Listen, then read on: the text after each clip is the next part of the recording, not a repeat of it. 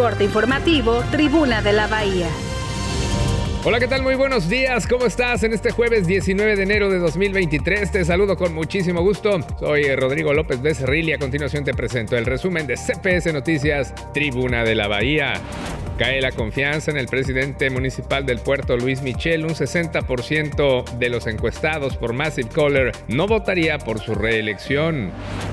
Segundo triple arribo de cruceros del año. El miércoles estas embarcaciones dejaron 19 millones de pesos en derrama económica en el puerto. La Comisión para la Prevención de Riesgos Sanitarios de Jalisco vigilará el cumplimiento de las restricciones antitabaco, aunque todavía no se sabe exactamente cómo actuarán.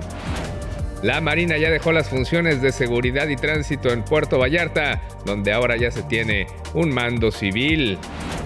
La Fiscalía Nayarita va contra Nacho Flores, dirigente del Movimiento Ciudadano en ese estado.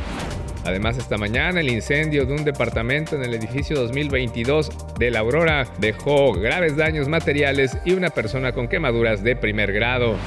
Te invito a que estés bien informado en tribunadelabahía.com.mx y en CPS Noticias la siguiente emisión a la una de la tarde con Fernanda Bojorquez, a las 9 de la noche la tercera con Roberto Almaguer. Soy Rodrigo López Becerril, te deseo lo mejor para este jueves. Hasta la próxima.